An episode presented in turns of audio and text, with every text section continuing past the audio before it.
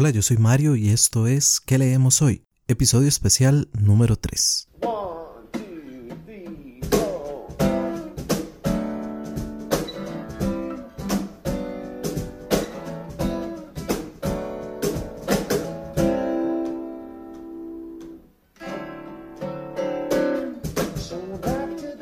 Hola nuevamente, qué alegría que estés por acá.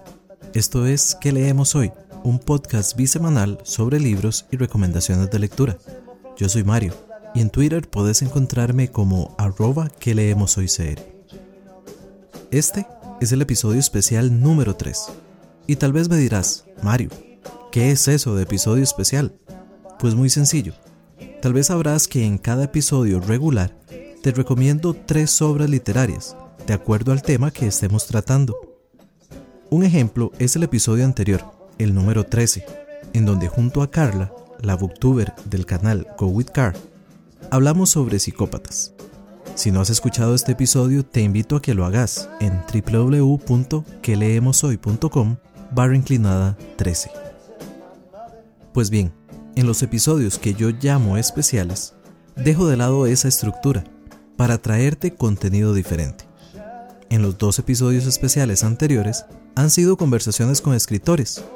Javier Santolobo, autor de la saga Corazones de Hierro en el primero, y los hermanos Efraín y Pablo Delgado, autores del libro Horror, Angustia y Locura en el segundo. Si querés escuchar estos episodios, podés ir a www.queleemoshoy.com barra inclinada especial 1 para el episodio de Javier. O si no, www.queleemoshoy.com barra inclinada especial 2 para el episodio de los hermanos Delgado. Sin embargo, el día de hoy no te traigo una conversación con ningún escritor, pero no te preocupes, habrán más episodios de este tipo en un futuro muy cercano. En lugar de esto te traigo un relato. Este relato del que te hablo es de mi propia autoría y se llama El SUV Negro. Te dejo entonces con el audio. Espero que lo disfrutes y yo por acá te espero para luego hablarte un poco sobre cómo y con cuál intención surgió este relato.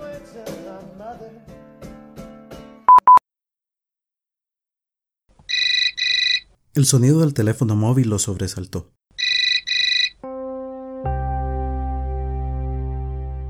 Aunque no podía decirse propiamente que durmiera.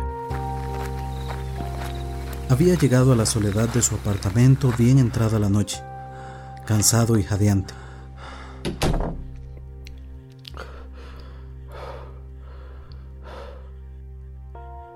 Apenas con el tiempo justo para darse una ducha, en un fallido intento de limpiar más su alma que el mismo cuerpo.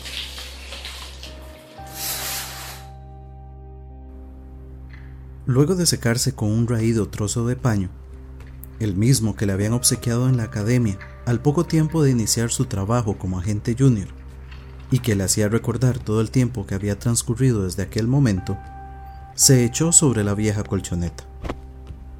Recordó a su madre y todos los castigos que, siendo niño, fueron necesarios para obligarlo a hacer su cama por las mañanas, pues, en palabras de ella, no había parido un cerdo para que se revolcara en un chiquero.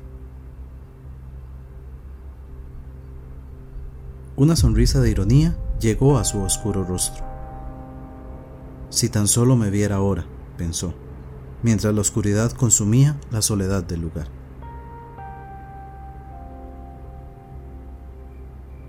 Ciego por la oscuridad ahora reinante, trató de recordar la cantidad de noches en que, esclavo del insomnio, había contado minutos y segundos hasta vislumbrar un poco de claridad. Sin duda, esta sería una más para la cuenta.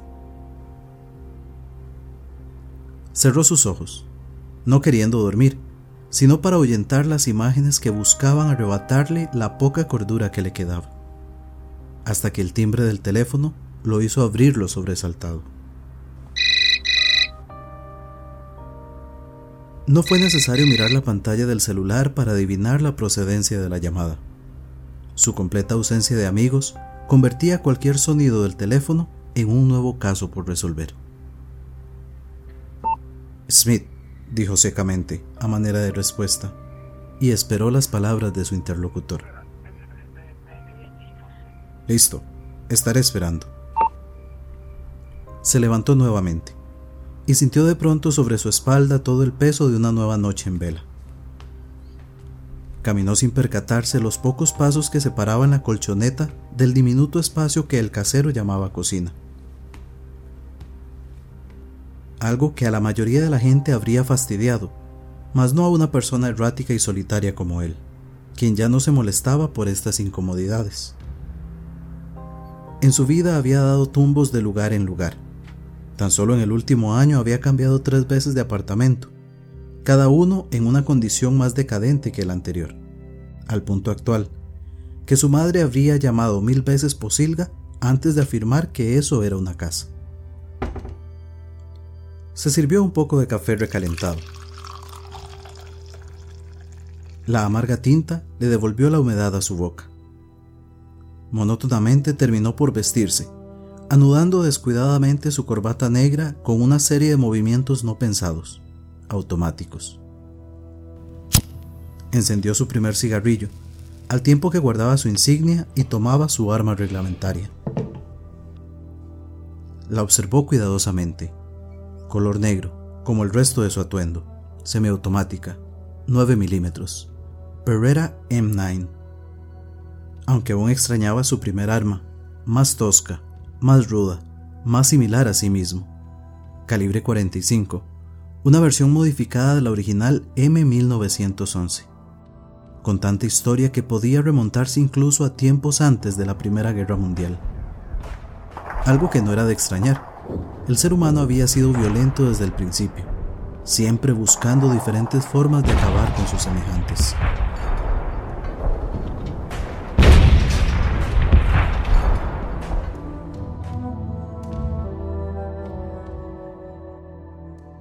Equilibró el peso del arma en su mano. Imitó la posición usada por su profesor en el polígono de tiro. Hizo como si quisiera detonarla y, finalmente, la puso dentro de su funda. Tomó sus llaves y se dirigió a la puerta de entrada. Al abrirla, la claridad del exterior, contrastante con la completa oscuridad de su habitación, le dio directamente a la cara. Una mueca y una maldición fue toda su respuesta. El ruido seco del portazo quedó a sus espaldas, mientras con una mano se hacía sombra en los ojos, tratando de acostumbrarse a la repentina claridad, y con la otra tiraba al suelo la primera colilla de cigarro aún encendida. Poco tiempo hizo falta antes de que viera aparecer a su nuevo compañero acercándose en el SUV negro del departamento. Era la sensación del momento, una nueva adquisición que generó revuelo al llegar a la estación. Un vehículo todoterreno, último modelo, de una línea recién introducida, negro, pues no podía ser de otra manera, con las flamantes iniciales GMC rojas sobre la parrilla delantera y un nombre extraño del norte canadiense para el que nadie tendría ni la memoria ni la voluntad suficiente para recordar. Todos en el departamento peleaban por poderlo conducir, menos él. Vivía tan inmerso en su propia soledad que esas banalidades de la existencia le parecían juegos de niños. El Yukon negro que todos obstinadamente seguían llamando Blazer se detuvo frente a él. Dentro lo esperaba un agente aún lo suficientemente verde como para dejar en evidencia la excitación que le causaba tantas novedades juntas. El vehículo, el caso recién descubierto y el haber sido asignado como compañero de Scott Smith, el más experimentado agente de la división. Scott abordó rápidamente, al tiempo que encendía su segundo cigarrillo del día. Maldita sea, Smith. Aún no hemos ni desayunado y ya estás fumando. Me vas a arruinar mi nuevo blazer dijo el joven agente, al tiempo que ponía en movimiento el SUV negro. Eso te va a matar, ¿sabes? Y ni siquiera estás viejo. ¿Qué edad tienes, por cierto?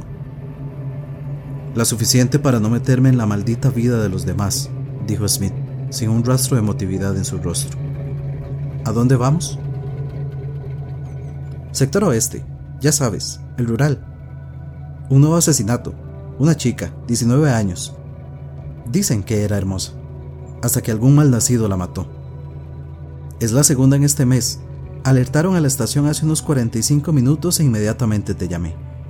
Seguramente algún lugareño o un borracho de la juerga de anoche quiso mear junto a un árbol y se llevó el susto de su vida. Scott gruñó, a manera de respuesta, y no pronunció una sola palabra más durante todo el camino. Media hora después, por fin llegaron a la escena. Todos los clichés de las series detectivescas hacían su aparición. Un lugar alejado, despoblado y polvoriento.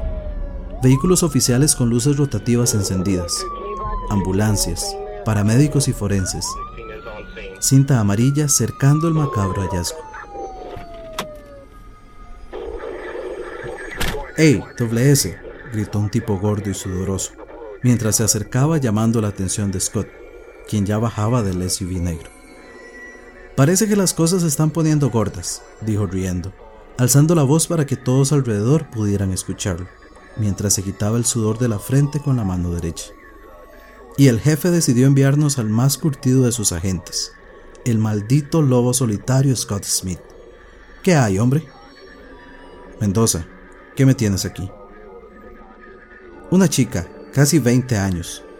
Diablos, he escuchado que era una morena hermosa aunque ahora es imposible saberlo con seguridad en medio de tanta sangre y barro. Heridas de arma blanca y moretones en todo el cuerpo.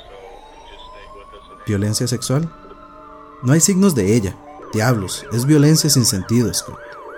El segundo asesinato con estas características en el mes, pero el doble de violento. Espero que no hayas desayunado aún, doble S, porque lo que vas a ver es lo más grotesco que he visto en toda mi carrera. Verdaderamente monstruoso. Caminaron lentamente hasta llegar a la escena del crimen. Scott se acercó silencioso. Observó y luego de un minuto en que la incomodidad de todos aumentaba, rompió el silencio. Sí, Mendoza, tienes razón. Solamente un monstruo haría algo así, dijo Scott fríamente, acercándose aún más a la escena, mientras las imágenes llegaban de nuevo a su mente, recordándole los gritos de la chica, así como la sangre, el polvo y el sudor que pocas horas antes había quitado con una ducha.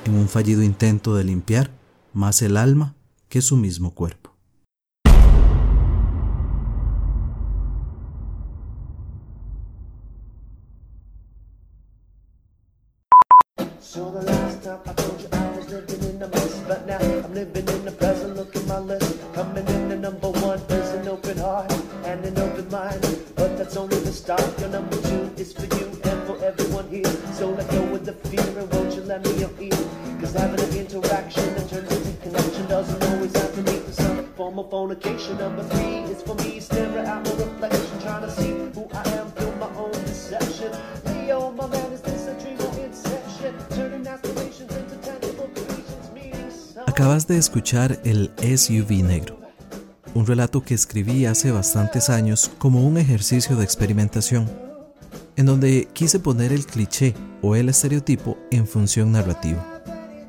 El uso de los colores, el pasado que se insinúa del protagonista, los escenarios arquetípicos, los roles de género, los apellidos e incluso el final circular buscaban servir a este propósito. Estoy seguro que vos podrás decirme con mejor criterio qué tanto funcionó. Este relato se encuentra en medio de otra experimentación personal, un pequeño libro llamado Pensamientos en la Soledad, que recoge 20 cuentos agrupados según el sentimiento o sensación predominante que buscaban retratar. Debo comentarte que me costó muchísimo decidirme a publicar este episodio. Había grabado el audio del relato desde hace bastante, pero no lograba decidirme.